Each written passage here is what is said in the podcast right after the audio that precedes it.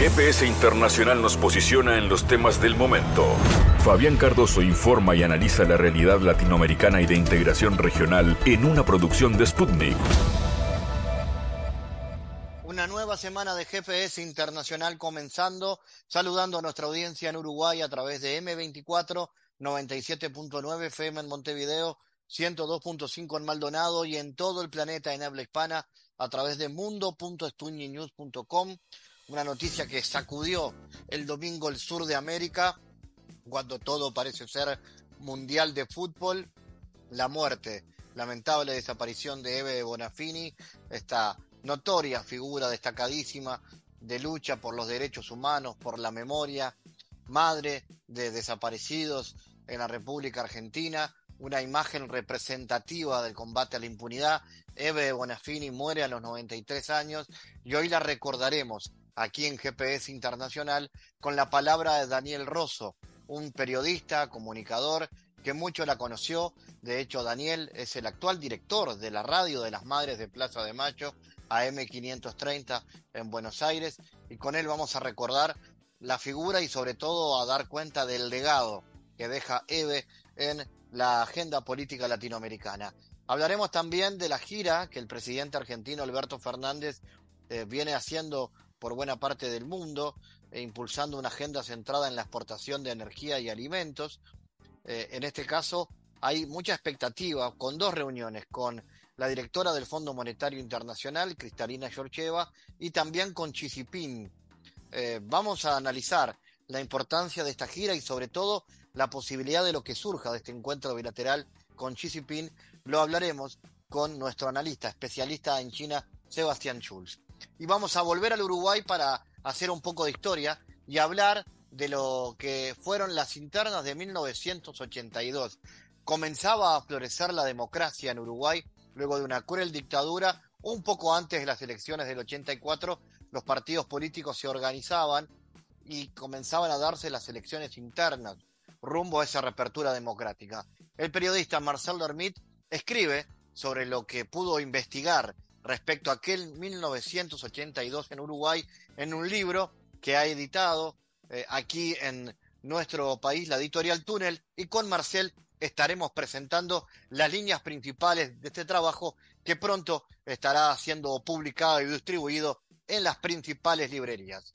Momentos de iniciar el viaje con mucho contenido. Este es un nuevo GPS. En GPS Internacional localizamos las noticias de América Latina.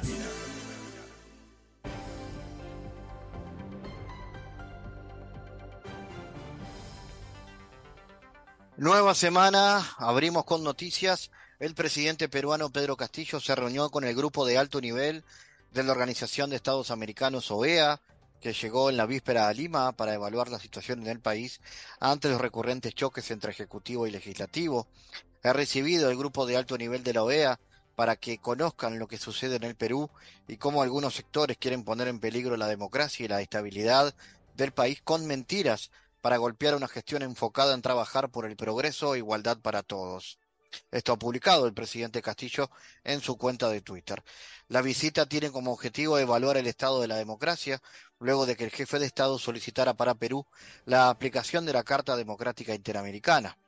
La CDI es un documento firmado por los Estados miembros de la OEA que planea aspectos básicos que deberían respetar los países para garantizar que hay principios democráticos en sus instituciones.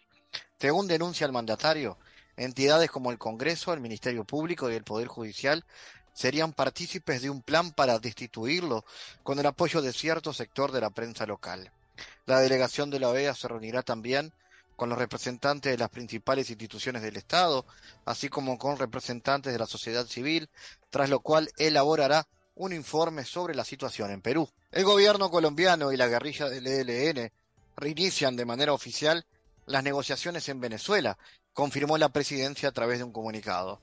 El gobierno colombiano y el ELN retomarán las negociaciones de paz a partir del 21 de noviembre en la capital venezolana, después de una suspensión de casi cuatro años y luego de que Colombia y Venezuela restablecieran relaciones diplomáticas, afirma el documento.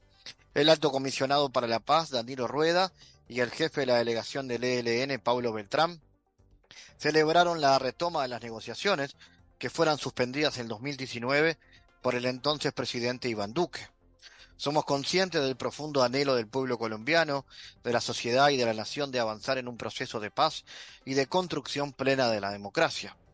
El anuncio se da tras la invitación que hizo el mandatario Gustavo Petro el miércoles pasado en Barranquilla al presidente ejecutivo de la Federación de Ganaderos de Colombia para que haga parte del equipo negociador del gobierno en los diálogos de paz que se inician con el grupo alzado en armas.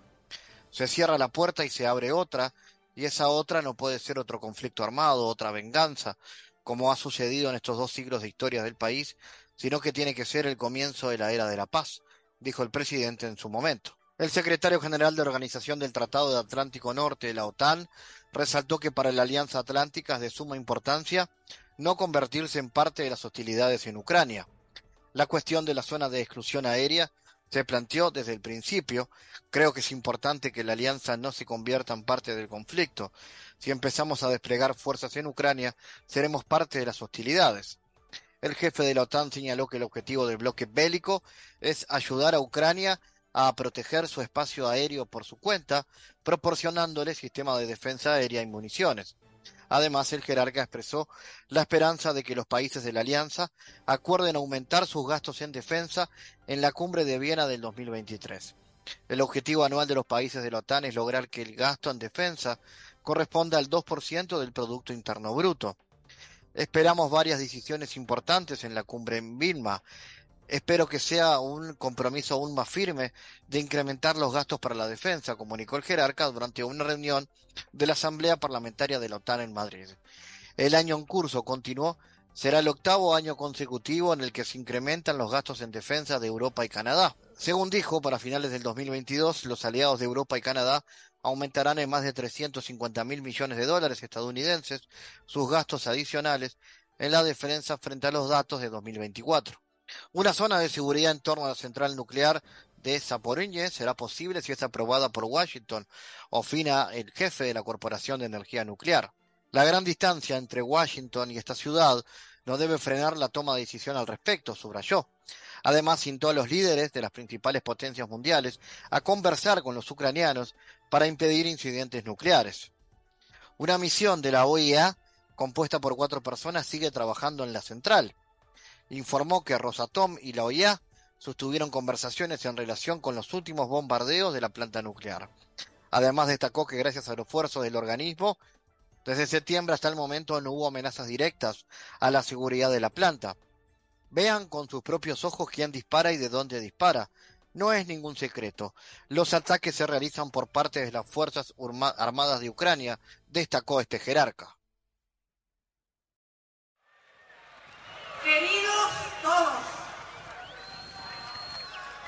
Queridos todos,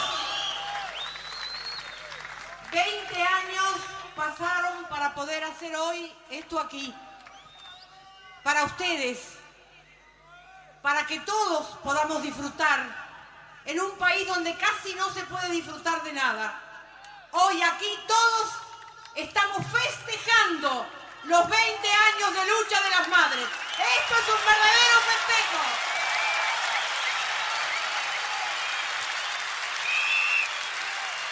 20 años luchando contra el ejército y la policía, con todas nuestras fuerzas.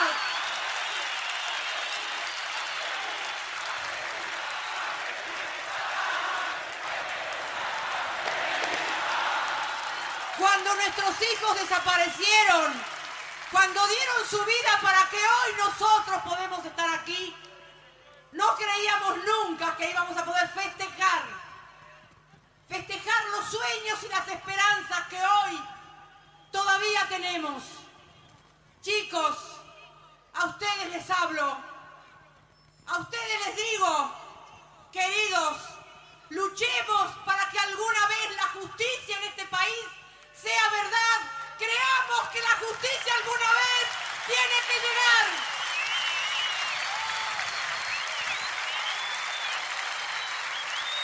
Un país sin justicia, sin justicia no hay nada, no hay democracia, no hay paz y no hay nada.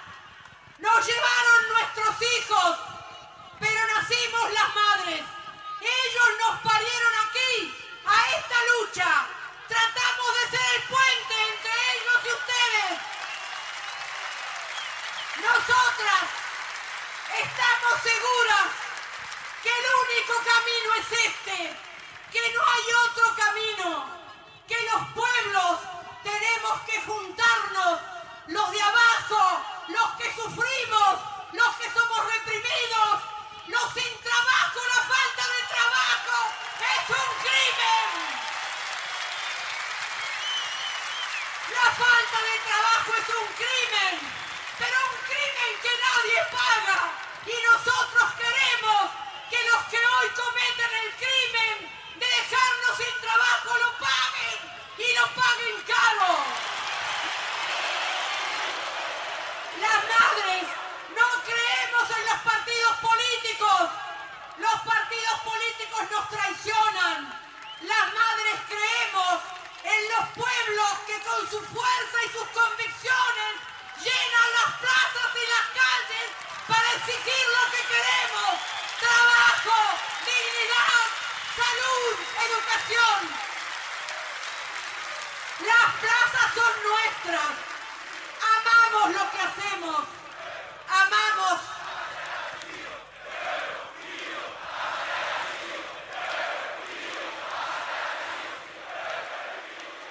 Donde las madres estamos, seguramente se levanta la bandera de la justicia. Esa que es nuestra, que no se la tenemos que dejar a Luchemos, pibes, para que alguna vez los asesinos vayan a la cárcel.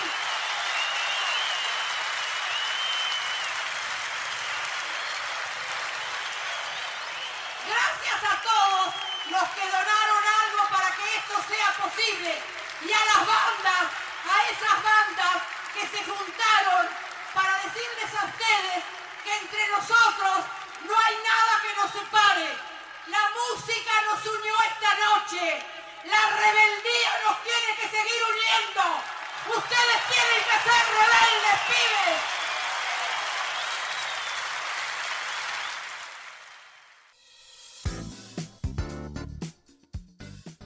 A los 93 años ha fallecido este domingo Eve de Bonafini, la presidenta de la organización Madres de Plaza de Mayo.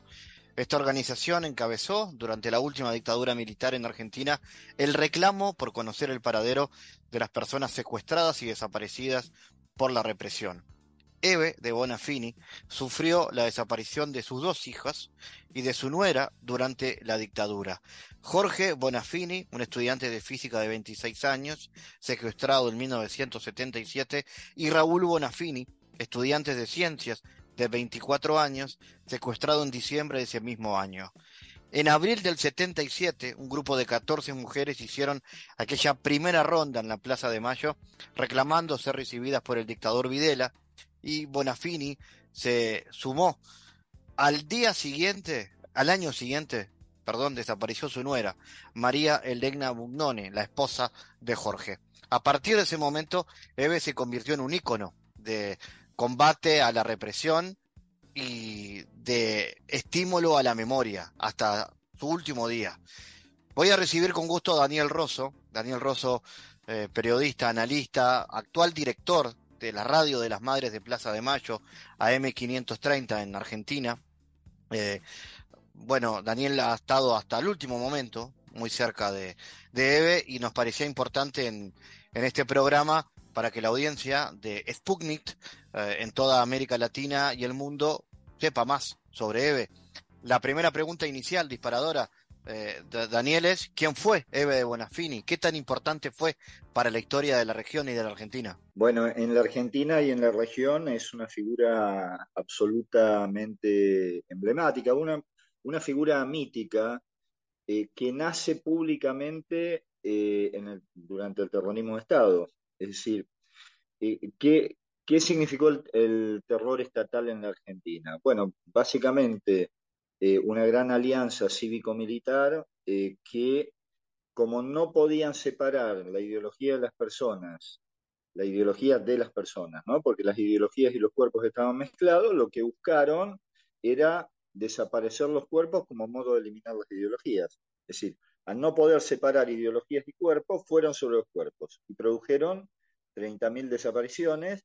Bueno, en ese escenario de terror estatal, donde se desplegaba esa inmensa maquinaria de matar, se plantaron, yo diría, desde el vacío, desde la nada, las madres de Plaza de Mayo y entre las madres de Plaza de Mayo eh, el liderazgo cada vez creciente, cada vez más creciente eh, de, de, de, Bonafini. Es decir, eh, no, se, no, no se preguntaban por las relaciones de fuerza, porque eran prácticamente ellas solas, hacia el año 77-78, enfrentando a esa maquinaria de terror estatal.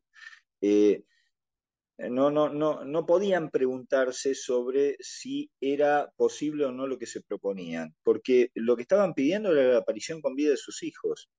Eh, era como el punto cero del posibilismo, era como pura convicción. Y eh, Eve Bonafini era eso, pura convicción, una especie de fuerza desplegada hacia adelante que no tenía límites. ¿Y qué tenía para ser la líder? Porque en algún momento se consagró como la líder de ese grupo. ¿Por qué ella? Bueno, entre otras cosas, porque eh, transmitía una convicción eh, y desplegaba una, una, voz con absoluta nitidez. Es decir, decía lo que quería decir cuando, eh, este, aun cuando eso, decir lo que tenía que decir, la transformara en una voz incorrecta y sometida a grandes, eh, a, grandes peligros. ¿no? Daba siempre la sensación de que su discurso no tenía ningún elemento negociable. Decía siempre lo que ella creía que había que decir. Era una especie de eh, discurso absoluto. Hay, un discurso de ella muy interesante en donde dice, por más que nos tapen, estamos. Por más que se pongan mil milicos adelante, estamos. Por más que no les guste, estamos. Y si nos matan, seguiremos estando. Vos, vos fijate, ¿no? A esa máquina de matar que tenía adelante, le decimos, le decía, yo, nosotros, nosotras, estamos más allá de la muerte. Lo que ustedes pueden hacernos como terror estatal no termina con nosotros, porque estamos más allá de las posibilidades que ustedes tienen son impotentes ante nosotros. Lo máximo que, que podía hacerle ese aparato de matar era justamente matarlas, pero ellas lo que decían es que eso no las detenía, porque podían operar más allá de la muerte. Bueno, eso era de una potencia notable, ¿no? Porque era una situación. Si lo máximo que le podían hacer era matarlas y matarlas no las detenía, el grado de valentía de estas madres y debe a la cabeza era una cosa extraordinaria. Daniel, y a partir de, ese proceso, luego, bueno, viene la democracia. ¿Cómo fue la relación con los gobiernos democráticos de la Argentina de EVE, tomando en cuenta todo ese espacio y esa construcción de alguna manera de poder que tuvo, ¿no? Eh, creando mucho alrededor de, la imagen de las madres. Bueno, eh, ella fue crítica este, de todos los gobiernos, inclusive en sus inicios del gobierno de Néstor Kirchner. ¿sí?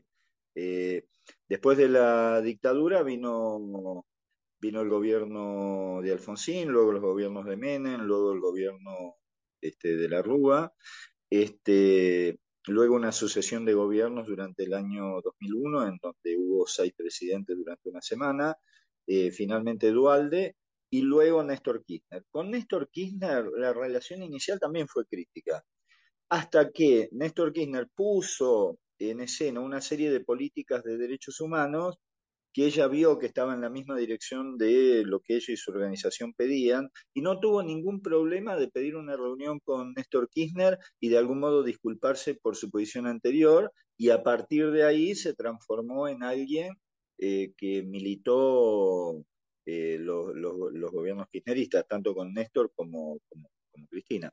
Eh, antes de, morir, un día antes de morir, quien fue a visitarla eh, a la clínica donde estaba, este, donde estaba internada fue efectivamente la vicepresidenta actual, Cristina Fernández de Con quien había una relación muy especial, digamos, ¿no? De, yo creo, de, de mutuo afecto declarado y simbólico. De hecho, es Cristina la que anuncia, por lo menos públicamente hacia el exterior, ¿no? Es quien anuncia la, la muerte de Eve. Efectivamente, Cristina emite un tuit eh, antes de que haya un comunicado oficial de la organización Madre de Plaza de Mayo. Sí, Cristina es quien lanza ese tuit con profundo pesar. Eh, por lo que sabemos, había entre Eve y Cristina, Cristina y Eve, una relación muy fraterna, muy afectuosa, de llamarse por teléfono todo el tiempo, de visitarse. Eh, y Eve, cuando hablaba de Cristina, se le iluminaban los ojos, digamos. Este, había una relación personal muy fuerte. Hasta hace poco, Eve, si no me equivoco, si no, no sé si no fue la semana pasada o la anterior, había estado en la ronda en Plaza de Mayo. Sí, estuvo en la, efectivamente en la marcha en Plaza de Mayo, eh, este, contradiciendo la, los planteos iniciales de los médicos. O sea, los médicos habían dicho que no era conveniente eh, y bueno, ante el, huracán Eve, eh, este, finalmente los médicos llegaron a la conclusión de que le hacía más mal ese límite que lo que podía ocurrirle por ir a la plaza. Entonces finalmente la terminaron autorizando, ¿no?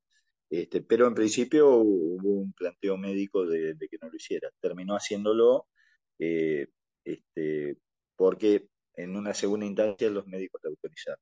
Daniel, y vos hoy estás a cargo de uno de los proyectos de, lo que es eh, la organización, de lo que llevaba adelante EVE, que es la radio de las Madres de Plaza de Mayo, eh, un proyecto que también, por supuesto, tiene esa voz y que va a tener el legado de lo que deja Eve y qué significa, porque siempre fue alguien muy preocupado por la comunicación y muchas veces enfrentada a ella directamente a, los medios hegemónicos. Pues yo te diría que eh, si los cuerpos de sus hijos fueron desaparecidos como modo de exterminar sus ideologías, eh, entonces una de sus, de sus preocupaciones, de sus tareas, consistía en reponer o fortalecer esas ideas que habían intentado ser eliminadas. Eh, de allí que se transformó en una especie de constructora de eh, medios de comunicación y de medios de educación, porque también fundó una universidad, o sea, la radio, universidad, periódicos, eh, lugares donde ella imaginaba que los jóvenes debían aprender paradigmas alternativos a los de sentido común, ¿no? Eh, bueno, en ese contexto es que en los albores de la presidencia de Néstor Kirchner nace la, radio 530, que eh, inicialmente se llamó la primera de la izquierda y ahora se llama eh, Somos Radio. O sea, Eve estaba preocupada por reponer discursos eliminados o marginados y por lo tanto era alguien que impulsaba el pluralismo y por lo tanto impulsaba la democracia todo el tiempo porque estaba preocupada efectivamente porque ciertos discursos que el poder hegemónico este, intentó eliminar históricamente, en algunos casos eliminando los mismos cuerpos para hacer desaparecer esas ideologías, este, eh, ella tenía una fuerte preocupación por reponer esos discursos, por distribuir esos discursos. De ahí la radio, la universidad, los periódicos, este, y además era alguien que escuchaba mucho la radio y era una especie de crítica implacable, eh, porque había escuchado mucha radio desde su adolescencia, había participado además luego en miles de entrevistas, había tenido varios programas de radio, por lo cual sabía de radio y todo el tiempo llamaba para corregir y para mejorar. Era como la primera oyente de la 530, para decirlo de algún modo. Queda, por supuesto, su, su memoria, pero ¿dónde está el legado hoy? Cómo, cómo continúa todos los proyectos y la lucha, porque obviamente, eh, como sucede en muchos países de la región, en Argentina sigue quedando impunidad. Han habido avances, pero sigue quedando impunidad. ¿Cómo sigue esto? Bueno, eh, este, yo creo que ella planteaba todo el tiempo que el legado de ella tenía que quedar en los jóvenes.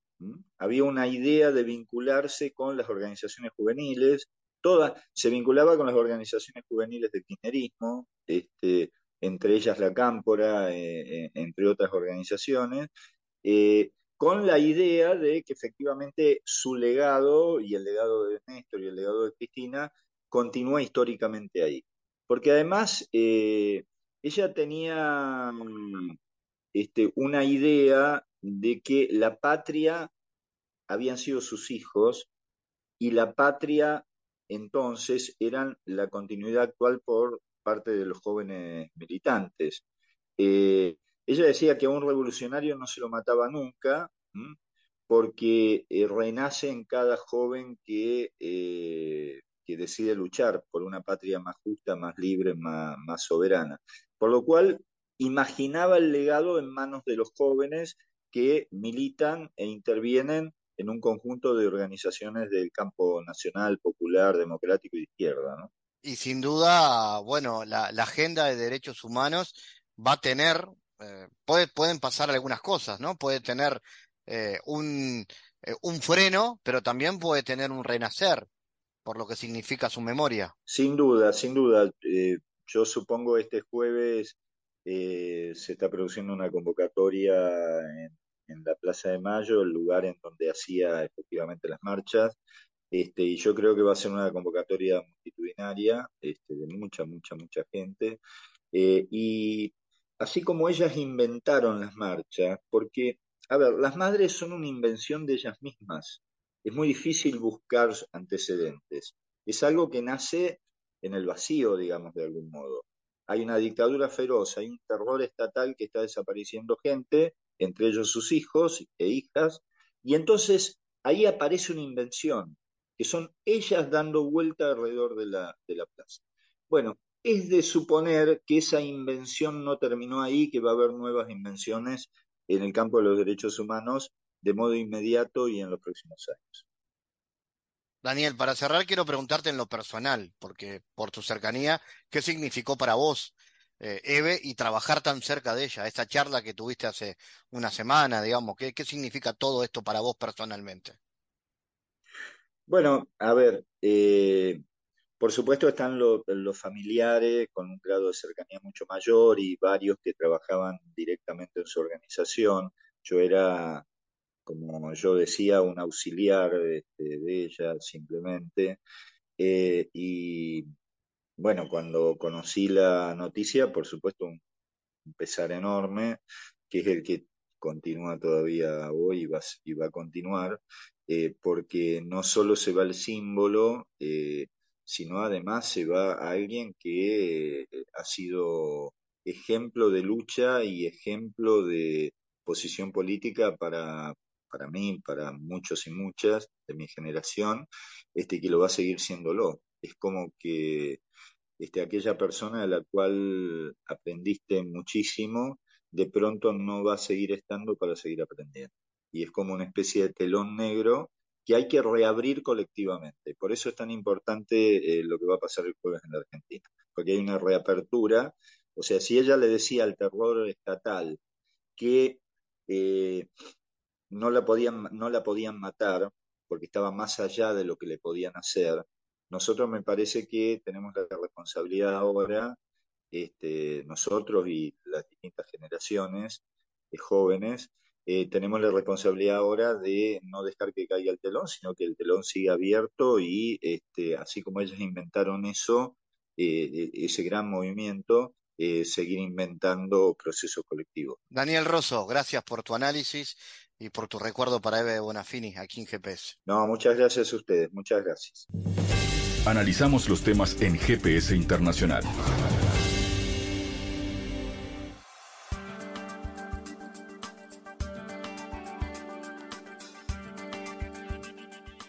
El presidente argentino Alberto Fernández impulsa una agenda centrada en la exportación de energía y alimentos, además de la necesidad de redefinir el esquema del sistema crediticio internacional.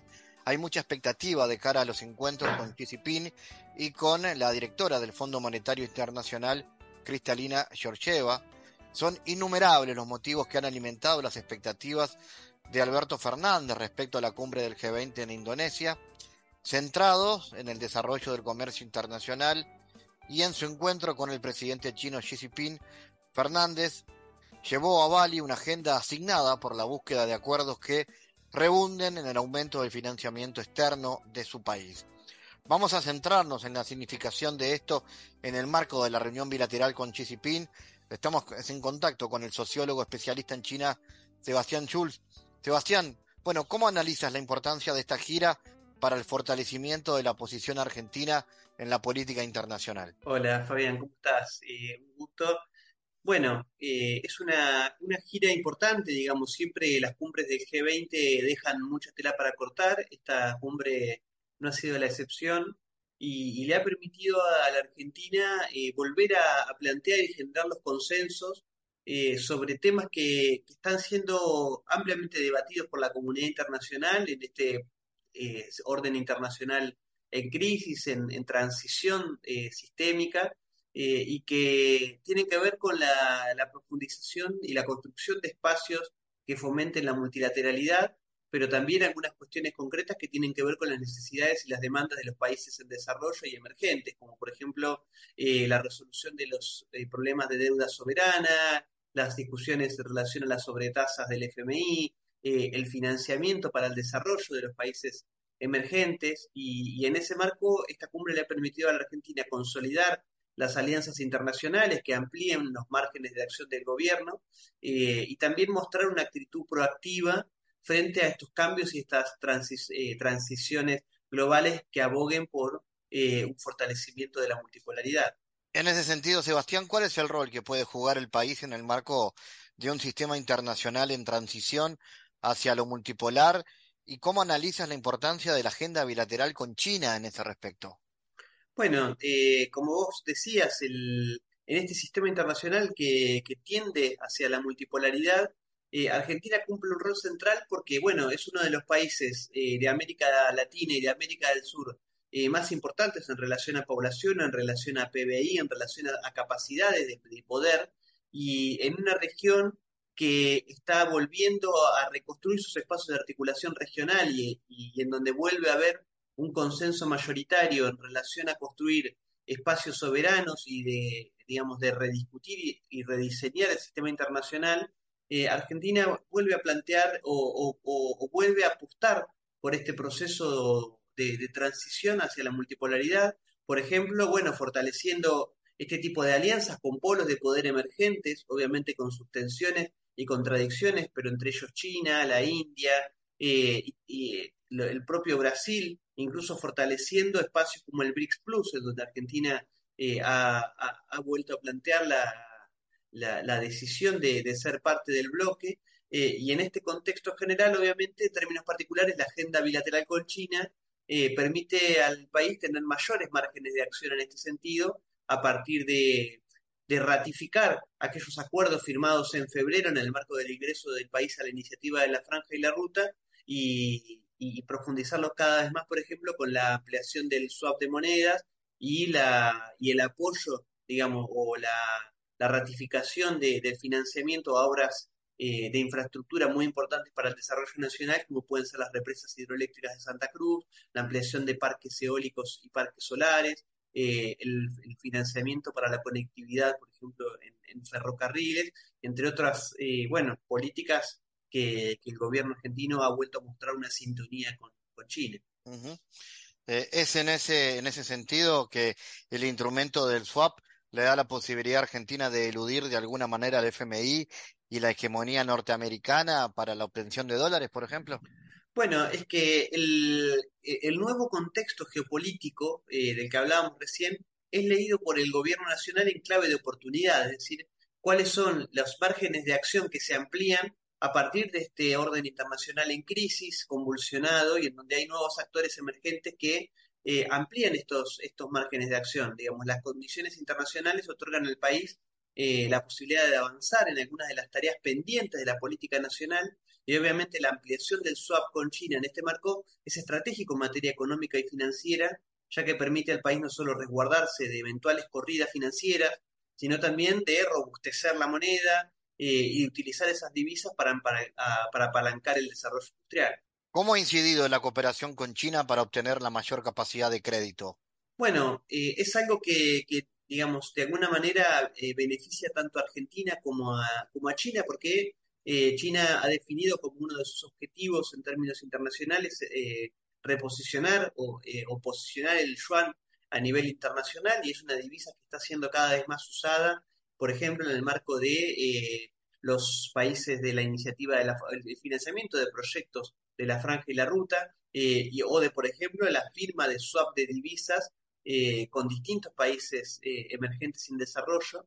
y en este marco le da, específicamente la ampliación del swap con Argentina, le da al Banco Central la posibilidad de, bueno, eh, fortalecer las, las importaciones eh, en algunos sectores críticos de la economía, sobre todo los que tienen que ver con la industria de medio y alto valor agregado, lo cual es una demanda fuerte al interior del gobierno, eh, pero que con la escasez de dólares y con las políticas de ajuste que implementa el Fondo Monetario Internacional, se hace cada vez más difícil y en este marco, bueno, el acuerdo con China va en sintonía con los objetivos de desarrollo nacional del gobierno. ¿Cómo analizas los posicionamientos en materia de política exterior eh, que se han dado y cómo podría impactar esto los vínculos con el gobierno entrante de Brasil, que será liderado por Lula da Silva y que seguramente traiga otro encare en cuanto a política exterior?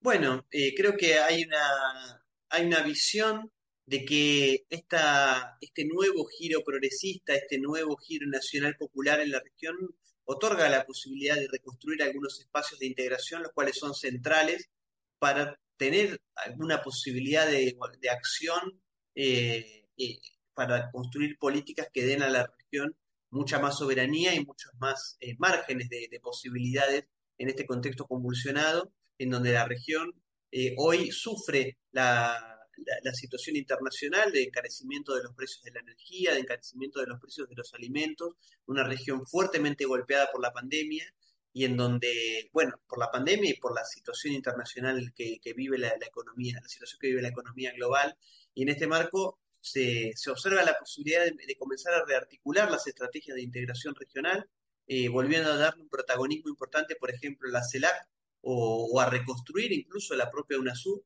no solo en términos de, bloque de regional, sino principalmente volver a retomar la agenda planteada por la UNASUR, que incluían, entre otras cosas, por ejemplo, un Consejo de Defensa, una moneda regional, instancias de diálogo multilateral, los cuales son fundamentales para, bueno, tener una mirada propia y una voz propia de la región en el, en el contexto global.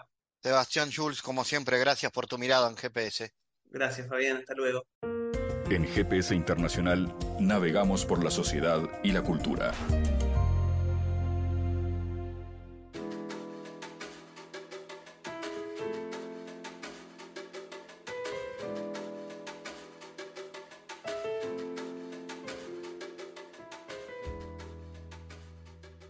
Los ecos del no, la campaña de las elecciones internas de 1982, es un nuevo libro editado en Uruguay por Túnel del periodista y consultor en comunicación política Marcel Lermit. La campaña de las elecciones internas del 82 es el fruto de una rigurosa investigación de documentos y testimonios de protagonistas del segundo gran acontecimiento político que, con el triunfo de los sectores democráticos de los partidos fundacionales y la importante expresión de la izquierda a favor del voto en blanco, determinó un curso irreversible hacia el fin de la década del horror, como se conoce también a la dictadura uruguaya que formó parte de la coordinación de las represiones del Cono Sur, conocida como Operación Cóndor. Vamos a recibir a Marcel Dermit aquí en GPS Internacional para conocer qué lo motivó a hacer este trabajo y lo primero, Marcel, es saber qué pasó en el 82 en Uruguay, en qué escenario político, en qué contexto estaba 1982 en el sur de América y especialmente en Uruguay. Bueno, antes que nada, un saludo para, para, vos, Fabián, y para todos los que nos están escuchando, y, agradecer que se ocupen de este tipo de, temas, ¿no? Ahora, eh, para ubicarnos en el contexto propiamente del 82, yo quisiera dar un pasito hacia atrás y llegar a lo, que era el 1980 en América Latina. En 1980 se dan dos sucesos sumamente importantes que tienen consecuencias incluso hasta en, los días que estamos viviendo actualmente. Eh, tengo que pensar, el 11 de septiembre de 1980 se hace un plebiscito constitucional en Chile, a través del cual Pinochet logra modificar la constitución, que es la actual constitución que tiene eh, Chile en estos, en estos momentos. ¿no? Dos meses más tarde, en noviembre de 1980, Uruguay toma el mismo camino. Entonces, en Uruguay se, plantea un proyecto constitucional para darle mayores potestades al gobierno cívico militar de, ese entonces, pero en ese plebiscito ganan las fuerzas demócratas. Entonces, tenemos que entender lo que era 1980 también en, la región, más allá de, los casos de Uruguay y Chile, que era una región absolutamente castigada y convulsionada eh, plagada de dictaduras militares. Eh, estaba el caso de Uruguay, estaba el caso de Paraguay con, con Stroessner, estaba Brasil, estaba la, Argentina de Videla, si no me equivoco, en ese entonces. Eh, bueno, estaba Chile, todo el cono sur estaba plagada de, de, dictaduras militares. En ese contexto se da esta primera elección de 1980, en donde es la primera derrota que tienen las fuerzas militares del continente en las urnas. A partir de ese momento, se ven obligados los militares a hacer un nuevo cronograma para volver o para ir a eh, transitar un camino hacia la democracia en América Latina. En ese camino se plantea, tenemos que pensar que los partidos estaban ilegalizados, en el caso de Uruguay estaba el Partido Colorado, el Partido Nacional, la Unión Cívica y el Frente, eh, que eran los que podían competir, y el Frente Amplio absolutamente ilegalizado, pero no tenían autoridades. Entonces lo que se busca es hacer una elección en 1982, dos años después de ese plebiscito, para eh, que los partidos políticos habilitados, en este caso Partido Colorado, Partido Nacional y Unión Cívica, tuvieran autoridades, tuvieran convencionales para después elegir en estas convenciones partidarias quiénes iban a ser los candidatos a presidente de cada una de estas colectividades en las elecciones de 1984. Entonces, ¿qué, es lo que sucede en este caso en particular? Que al gobierno cívico-militar le interesaba que ganaran determinados colectivos políticos. ¿no? Si ganaban los colectivos que eran más afines hacia, hacia, el, hacia, el, oficialismo de ese entonces, ¿no? hacia la dictadura, tenían mayores posibilidades de que el primer gobierno democrático, el gobierno fuera bastante afín a, el, a, lo que habían sido las autoridades de, dictatoriales. Entonces, bueno, ahí se, se, se, genera esta campaña electoral en donde van fuerzas, por un lado, progresistas dentro del Partido Colorado, del Partido Nacional, y fuerzas que eran consideradas oficialistas dentro del Partido Colorado y del Partido Nacional, también compitiendo entre sí, y en el caso del Frente Amplio eh, se lo ilegaliza, no se lo deja competir con la intención de que no puedan tener autoridades o una convención que presentara candidaturas en 1984, en este caso quedaría prácticamente afuera de, de la contienda electoral en la primera elección democrática, y el, el, Frente Amplio lo que hace, una, una jugada política sumamente interesante, convoca a votar en blanco en esas elecciones, en unas elecciones que evidentemente no eran obligatorias. Eh, ese contexto de, del 82 nos permite tener una foto de, de, cómo estaban los partidos políticos, obviamente volviendo a vivir de alguna manera en esa época, pero todavía con, con dirigentes presos y proscriptos. Exactamente, eh, había eh, había muchísimos dirigentes, la gran mayoría, la plana mayor del Partido Nacional y del Partido Colorado, o por lo menos los que eran más opositores al régimen, estaban todos proscriptos. Los que no estaban proscriptos estaban exiliados, como era el caso de, de uno de los grandes protagonistas de, esta elección, que fue Wilson Ferreira Aldunate, que eh, estaba proscripto, no podía participar de la elección, pero tenía una, una incidencia magnífica y muy importante desde, desde el exterior, ¿no? desde donde denunciaba los atropellos que se realizaba en la dictadura militar, pero además bajaba línea política. O sea, lo que hacía Wilson era enviaba mensajes a la ciudadanía en forma clandestina. ¿Cómo hacía esto? Grabando, grabando cassettes, se grababa cassette en donde él, cassette de una hora aproximadamente, 45 minutos de, de, de duración, y enviaba esos cassettes que los hacía entrar clandestinamente al Uruguay. Esos cassettes llegaban a los, a los estudios de Sondor, que Sondor una, un sello discográfico, si no me equivoco, si no, eh, seguramente sea el único sello discográfico de la década de, del 80 en Uruguay, o si no, no tenía eh, competencia demasiado relevante. Ese, eso, ese cassette llegaba clandestinamente a manos de, de, un militante del Partido Nacional, wilsonista, que era Diego Avalo Liu, eh, sobrino de Fernando Liu, un dirigente muy importante del Partido Nacional de ese entonces, y lo que hacía Diego Avalo Liu era, los ponía en estas máquinas reproductoras de, de cassettes, hacía un montón de copias de, esos cassettes y se los iba entregando a militantes también en forma clandestina. Estos militantes eh, tomaban estos cassettes, los tipeaban en las viejas máquinas de, escribir que, bueno, que antes pululaban en, las casas y en las redacciones de, los periódicos, ¿no? Esas, la, la, las, viejas Olivetti que, que, para apretarla había que darle con, con martillo porque el, el, el, dedo meñique no, no lograba hundir esa, esa tecla. Bueno, se, se tipeaban esos, esos cassettes se grababan eh, y luego se pasaban a, mimeógrafos, ¿no? O sea, y se repartían varias copias y así se hacía llegar el mensaje de eh, el, sector, digamos, que fue el más votado de estas elecciones internas, el que termina ganando la, la elección interna, que es ACF, ¿no? que acá, acá permitime eh, contarte una historia que, es magnífica. En, Uruguay los partidos políticos se identifican con números, ¿no? o sea, en la lista, en la papeleta de votación, están todos marcados con número y el número es, eh, parte de la identidad partidaria. Entonces lo que hace el, el régimen cívico-militar es, para tratar de cortar con esa identidad político-partidaria, elimina los números de las listas.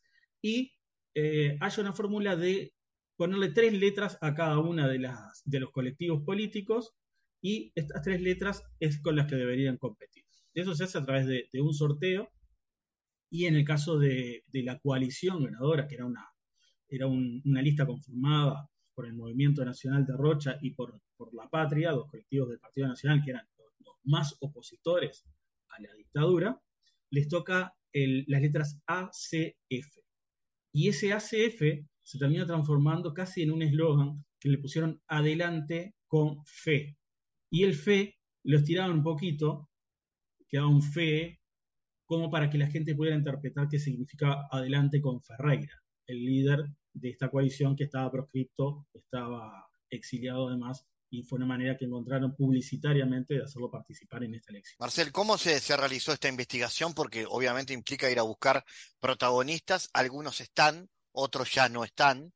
Eh, ¿Qué voces pudieron aparecer y de qué manera? ¿Hay recuerdos vivos, digamos, presentes, gente que, que tiene cosas para aportar o hubo que trabajar más sobre, sobre bibliografía?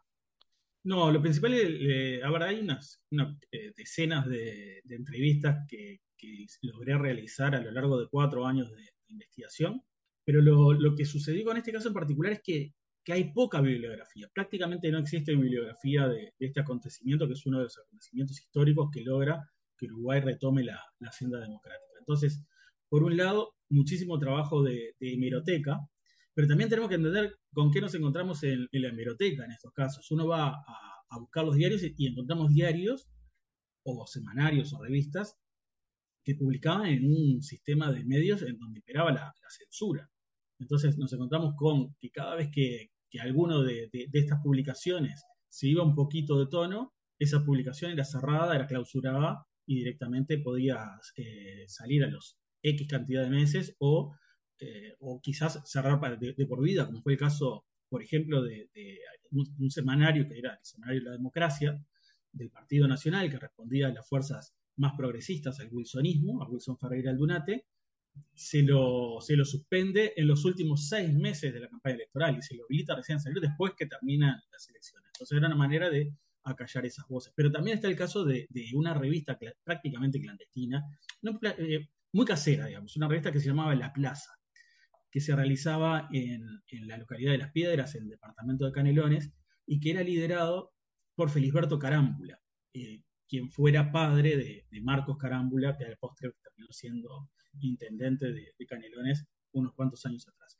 Filiberto Carámbula era una persona del Partido Colorado, pero muy progresista, con hijos que militaban dentro del Partido Comunista, ¿no? Y era sabido por, todos. Entonces, dentro de lo que era la plaza, eh, encontramos muchas voces, muchísimas voces, que eran progresistas y que incluso venían del lado de la izquierda, que no podían eh, expresarse en otros lugares la plaza fue cerrada directamente y cerrada de vida, no se le permitió salir nunca más.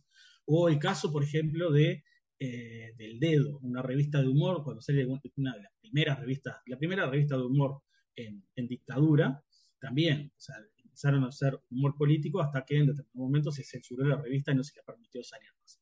Entonces, el, trabajo de, investigación, cuando lo realizamos, tenemos que tener presente, muy presente eso, que la información que vamos a estar recibiendo de esos diarios es una, visión eh, un tanto parcial. Entonces, sí es fácil tomar contacto con, ese material y, ver los hechos históricos, pero tenemos que entender que está teñido de censura. Eso te obliga a tener que ir a, acudir a las, a las voces, a los testimonios que estaban en esa época. Entonces, por lo tanto, sí, eh, pudimos conversar con gente prácticamente que compitieron en, todas las listas eh, capitalinas, al menos los principales referentes históricos que aún están vivos, y después sí, libros, muchos libros en donde, libros biográficos de algunos de esos líderes que, se pueden encontrar. fue un, trabajo realmente eh, de hormiga, ¿no? De ir un, paso a paso y muy lento y poder conseguir eh, algunos testimonios, eh, algunos diarios, algunas publicaciones y entender siempre que estaba todo lo que salía en ese momento estaba este,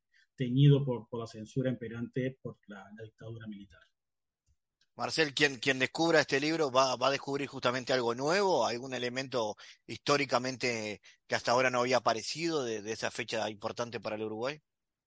Sí, a ver, eh, no voy a decir que el libro está plagado de, de, primicias, pero sí lo que vamos a contar es una, es gran parte de una historia que no fue escrita, ¿no? Y es una, uno de los, de los hitos más importantes para que Uruguay volviera a tomar la, senda democrática. Entonces, ¿cómo se desarrolló esa campaña? ¿Cuál fue el papel de, los medios de comunicación? ¿Cómo se hizo, cómo se trabajó el voto en blanco?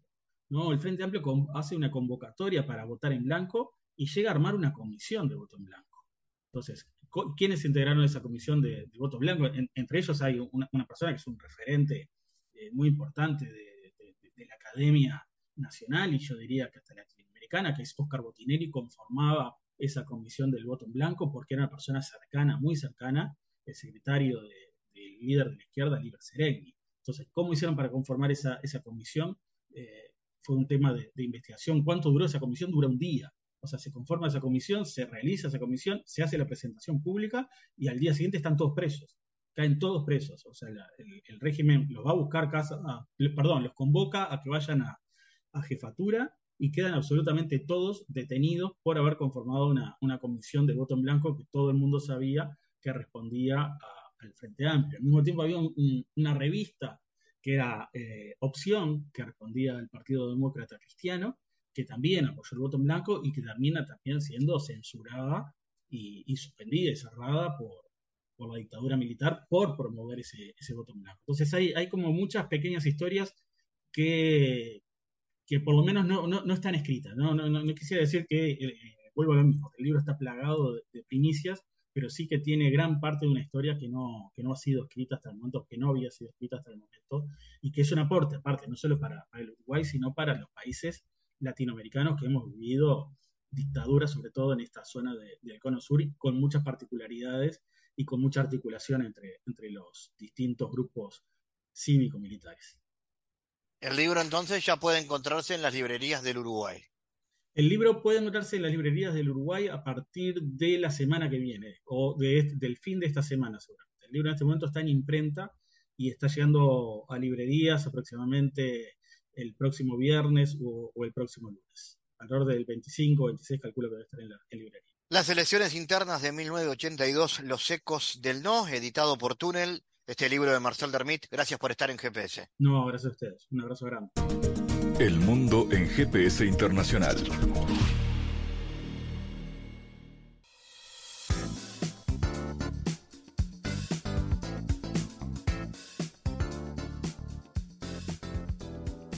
En diálogos geopolíticos analizamos diversos asuntos que atañen a la política mundial, desde el abordaje de los ámbitos multilaterales de articulación política a nivel global hasta las cualidades y los propósitos de las configuraciones regionales, tanto en América Latina así como en otras regiones. Nuestro objetivo es poner foco a una gran diversidad de temas que atañen a la geopolítica en el mundo contemporáneo. Para eso vamos a recibir a Santiago Caetano aquí en GPS. Bienvenido, Santiago.